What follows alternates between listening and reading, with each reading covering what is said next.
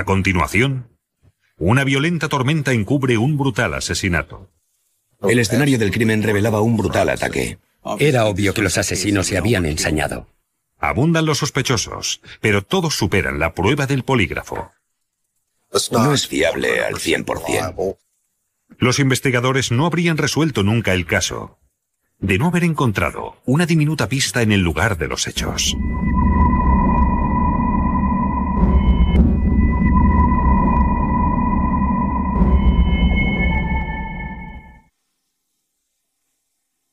El sector de los negocios inmobiliarios y la construcción parece estar siempre floreciente en Texas. Para Darrell North, el director de una promotora multimillonaria, el trabajo no escasea. Darrell North había recibido el encargo de construir unas casas para una empresa de Las Vegas y había dirigido la construcción de varias de ellas en esta zona.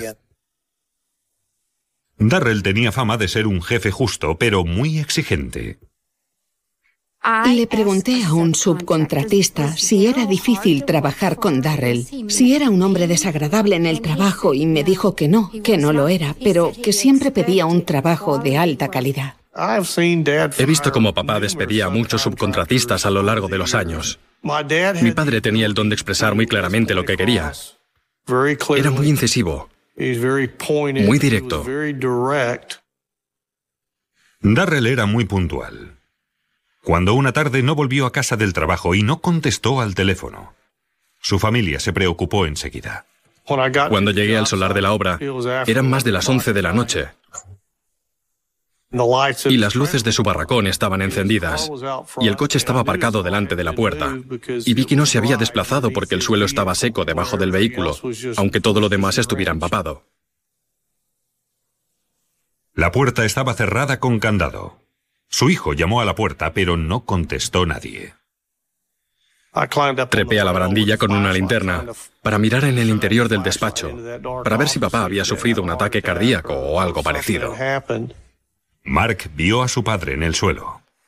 Vi a papá tumbado junto a la puerta. Estaba cara abajo y no se movía. La policía y los servicios médicos de urgencia declararon a Darrell North fallecido en el lugar de los hechos. Le habían apuñalado repetidas veces. Había sangre por todas partes. El escenario del crimen revelaba un ataque brutal. Como en cualquier caso con múltiples heridas de arma blanca, se había producido gran derramamiento de sangre. Había sangre en dos de las tres habitaciones. Obviamente, allí había tenido lugar una lucha a vida o muerte. También apareció una perforadora rota muy cerca del cuerpo del señor North. Como cualquier investigador habría deducido, pensé que aquella perforadora podía haber servido para golpear al señor North o bien que él mismo la había utilizado para golpear a su atacante. Había un rastro de sangre desde el archivador hasta el cuerpo de Darrell. Y luego, hasta un escritorio. Encima de él, la policía encontró un machete, como los empleados para desbrozar la maleza en los solares. Estaba perfectamente limpio. No estaba empapado de sangre, pero no sabíamos si lo habían utilizado en el asesinato y lo habían limpiado. La secretaria de North contó a la policía que tenía dos machetes en la caravana. El otro machete había desaparecido. La policía supuso que era el que se había empleado en el ataque. Las heridas que presentaba en la nuca que casi le habían decapitado indicaban un tremendo deseo de asegurarse de que la víctima había muerto. La cartera de Darrell seguía en su bolsillo. No habían robado nada, ni parecían haber forzado la puerta. Por todo ello, y por el nivel de violencia empleada, parecía ser un crimen muy personal. De la cuarentena de casos en los que he estado involucrado, ninguno indicaba un ataque tan furioso como este. Darrell daba trabajo a muchos contratistas, por lo tanto, sus decisiones podían afectar muchísimo a muchos de ellos. Alguien se había puesto tan furioso que su rabia le había cegado. Pero ni la policía ni la familia de Darrell tenían idea de quién podía ser.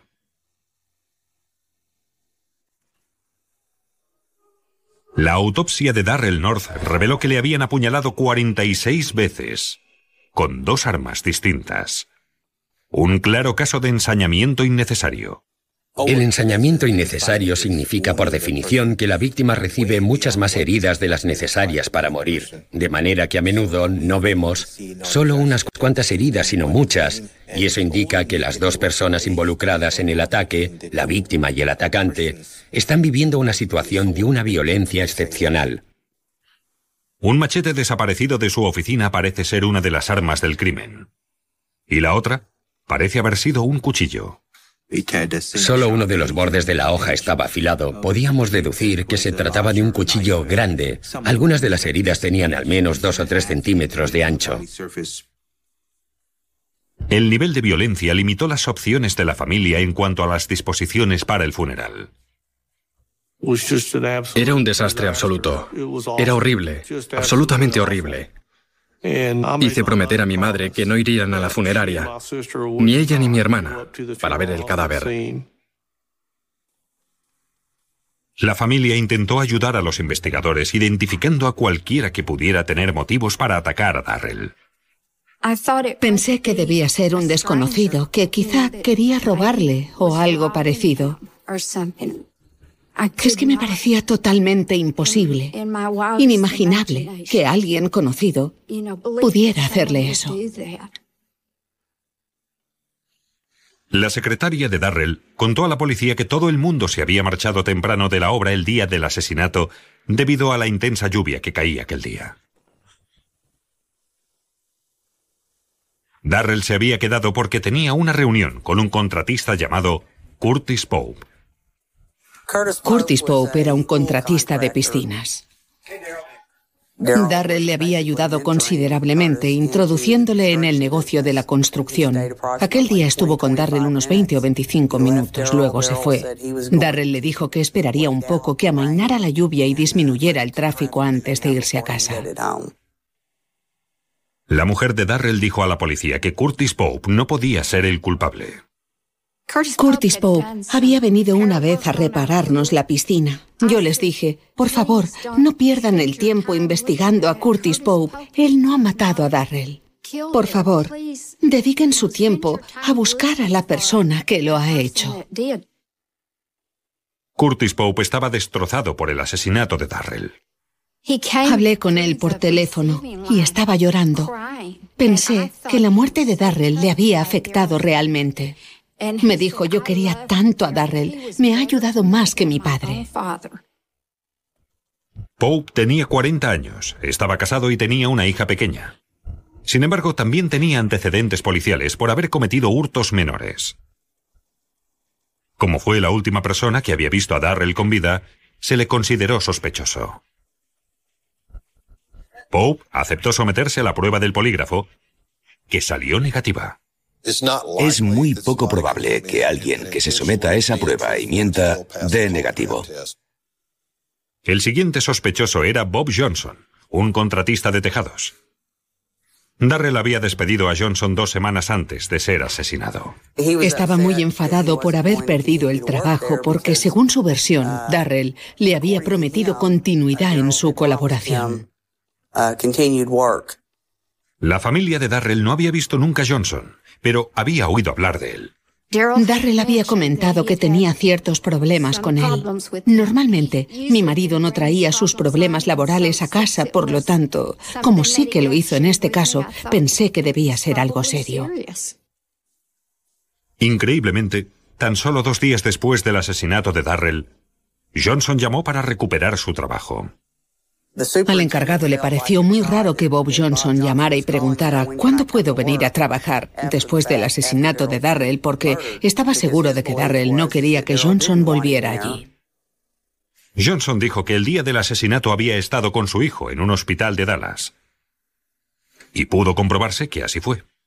Aunque tuvo todavía tiempo de haber cometido el crimen. En mi opinión, la coartada no era suficientemente sólida para descartarle. Sin embargo, al igual que Curtis Pope, también su prueba del polígrafo salió negativa. El polígrafo no es fiable al 100%. Por eso no se admite como prueba válida ante un tribunal. Los investigadores necesitaban evidencias forenses para resolver este crimen y esperaban encontrar alguna en el lugar de los hechos.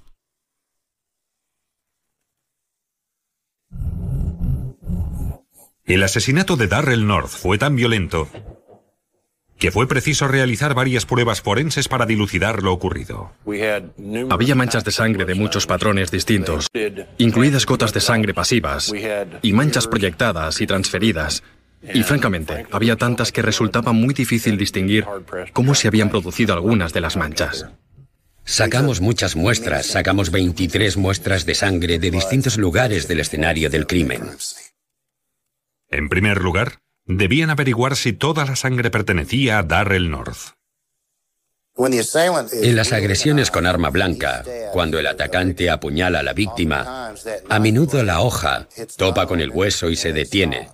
Entonces, la mano del asesino puede resbalar, seguir con el movimiento, de manera que el asesino acaba cortándose. La otra pista que buscaban eran pisadas. Con tanta sangre, tanto el asesino como la víctima no habrían podido evitar pisarla. El técnico de la policía científica, Jim Barnon, encontró varias huellas de pasos e intentó realzarlas utilizando un tinte especial. El negro amido reacciona con las proteínas. Cuando se aplica en manchas de proteínas, como en este caso, cualquier mancha de sangre, ya sea una huella ensangrentada de calzado o una huella dactilar latente, se realza. En varias de las impresiones realzadas, los analistas distinguieron claramente la palabra Justin, una conocida marca de zapatos fabricados en Texas. Sabíamos que estas huellas de calzado ensangrentado con la marca Justin en el tacón tenían que ser sin duda del atacante, porque no encajaban con el calzado que llevaba la otra persona involucrada, es decir, nuestra víctima. Por desgracia, no era precisamente un modelo exclusivo de botas. ¿Si eran muy comunes? Si no tienes un par, entonces seguramente no eres de aquí. También era imposible descubrir la talla de la bota a partir de aquella impresión. Las botas Justin se caracterizan por las dimensiones del tacón, que puede ser igual para varios números distintos. Por lo tanto, no se puede deducir la talla del calzado, solo a partir del tamaño del tacón. Sin embargo, los investigadores preguntaron a ambos sospechosos, a Bob Johnson y a Curtis Pope, el contratista de piscinas, si poseían un par de botas de la marca Justin. Bob Johnson tenía unas, pero el tacón de sus botas era más grande que el de las huellas en el escenario del crimen. Curtis Pope también tenía un par de botas Justin, que parecían nuevas, y se las entregó gustoso a los investigadores. El resultado no fue concluyente. No pude descartar ni identificar las botas como fuente de las huellas. Cuando los investigadores hablaron con Pope acerca de sus botas, advirtieron algo que no habían visto hasta entonces. Un ligero moretón debajo del ojo. Tenía un moretón debajo de su ojo izquierdo. No era una herida, solo un ligero cardenal. Entonces se descubrió que Pope tenía problemas con su negocio. Se decía que no era un profesional demasiado eficaz en cuanto a la construcción de piscinas.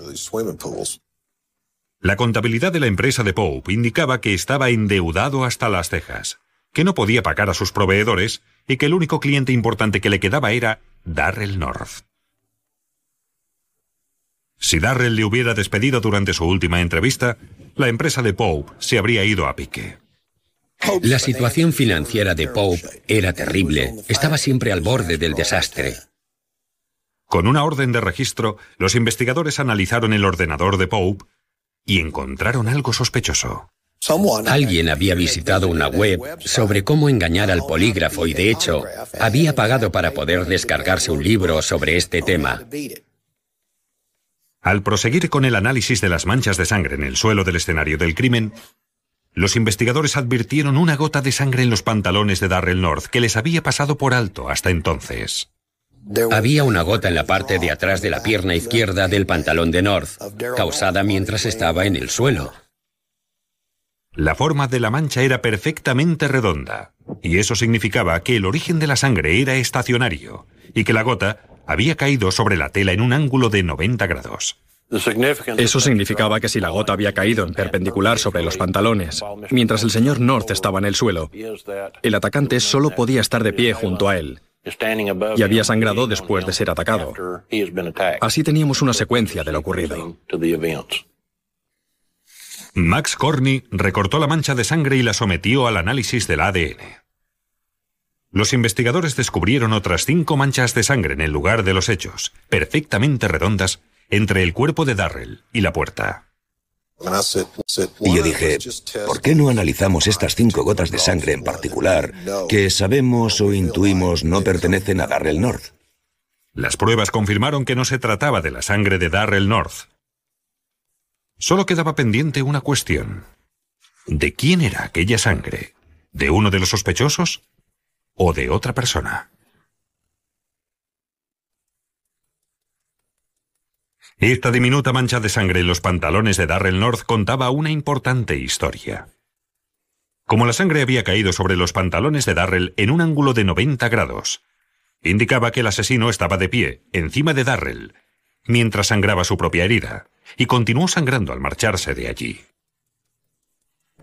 Para nosotros fue muy importante descubrir esas gotas verticales de sangre que se alejaban del cuerpo de North, porque entonces supimos que encontraríamos el ADN del asesino en el lugar de los hechos. Había además una posible explicación sobre la herida del atacante. La perforadora de papel que había aparecido al lado del cuerpo de Darrell North.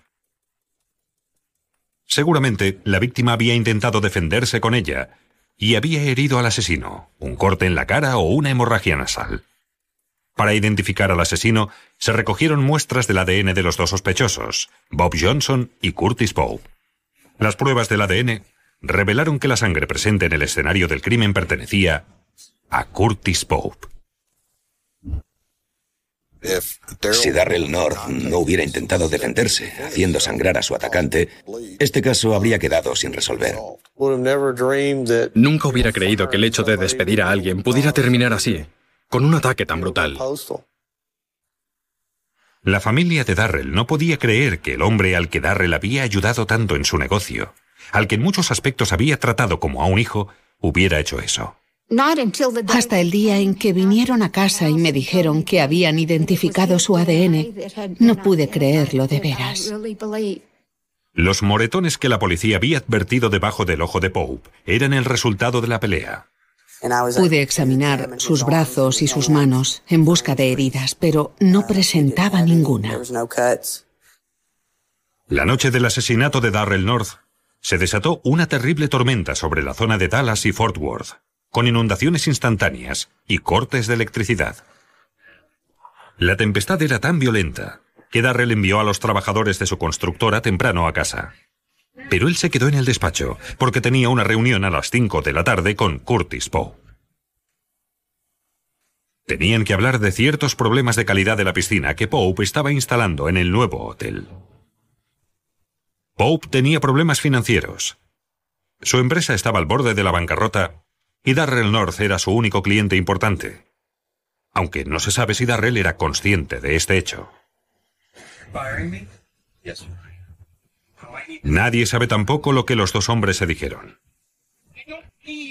Pero los fiscales creen que Curtis Pope explotó y atacó a Darrell con un cuchillo. Pilló a Darrell por sorpresa, pero este se defendió golpeando la cara de Pope con la perforadora y causándole una hemorragia nasal. Pope asestó más de 40 puñaladas a Darrell. Cuando éste ya estaba en el suelo, se le cayó una gota de sangre de la nariz, que fue a dar a los pantalones de Darrell. Pope siguió sangrando al marcharse de allí. Aunque Pope hubiera podido dar alguna explicación sobre cómo habían llegado allí sus manchas de sangre aquella noche, de ninguna manera habría podido explicar cómo habían caído en los pantalones de Darrell North. Sabíamos que habíamos eliminado cualquier posible excusa sobre la presencia de su sangre en el escenario del crimen. Curtis Pope fue detenido y acusado de asesinato en primer grado. Salió en libertad bajo fianza, pero no se presentó ante el tribunal el primer día de su juicio. Un confidente nos dijo que se dirigía hacia Canadá. Aquella tarde, la policía de Watertown, Nueva York, a tan solo 40 kilómetros de la frontera canadiense, detuvo al conductor de un coche por circular contra dirección en una calle de sentido único. Era Curtis Pope. El agente comprobó con su ordenador el permiso de conducir de Pope, pero la orden de detención procedente de Texas todavía no había entrado en la base de datos nacional. Por suerte, Curtis Pope había dicho a la gente que le había detenido que se dirigía hacia Canadá para ir de caza, pero que se quedaría unos días en el Econolodge. Al día siguiente, en su despacho, el agente comprobó las órdenes de detención que habían llegado desde el día anterior. Enseguida se dio cuenta de que se trataba del mismo sujeto que había detenido la noche anterior. La policía se presentó en el motel. Pope intentó huir, pero fue detenido en un centro comercial cercano. Trasladado de nuevo a Texas, Curtis Pope fue procesado y declarado culpable de asesinato en primer grado. Fue condenado a cadena perpetua. En Curtis Pope no hay un ápice de bondad. Creo que es simplemente un sociópata y un peligro para la sociedad. El escenario del crimen en este caso había sido especialmente sangriento, pero sin saberlo, Darrell North había proporcionado la prueba necesaria para condenar a su asesino. Probablemente hizo sangrar la nariz de Curtis Pope. Siempre hemos pensado que Darrell contribuyó a condenar a Curtis Pope. Las pruebas forenses en este caso fueron absolutamente decisivas para resolverlo. En mi opinión, este caso se distingue por haber sido resuelto gracias a una confluencia perfecta. Las pruebas del ADN combinadas con los análisis del patrón de las gotas de sangre. Con la convergencia de ambos sistemas, pudimos saber de dónde procedía la sangre y cómo se desarrollaron los